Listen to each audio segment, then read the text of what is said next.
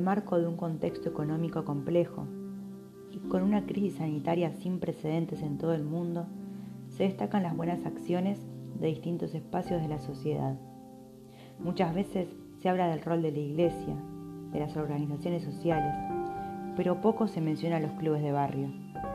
Estos clubes de barrio, que tan mal la han pasado estos últimos cuatro años, debido a grandes crisis económicas que les tocó atravesar, son los que hoy le dan de comer a cientos y miles de niños y familias en cada rincón de los barrios bonaerenses, como así también a lo largo y a lo ancho de todo el país. Son pocos los casos que se han visibilizado en relación a la cantidad de clubes que hay brindando esta ayuda. Una tarea silenciosa y valiosa. Sin los clubes de barrio sería imposible poder llegar a tanta gente, porque cerraron las puertas de las actividades, pero abrieron más que nunca sus corazones. Una tarea invisible y con mucho sacrificio.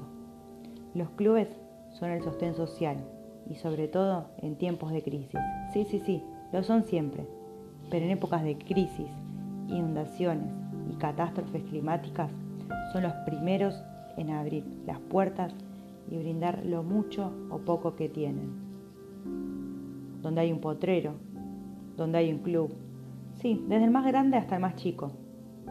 Hay solidaridad, hay hermandad y hay unión. Se dejan de lado cualquier tipo de diferencia que puede llegar a haber y se trabaja por un interés en común. Poder brindarle un plato de comida y un abrigo a quienes más lo necesitan.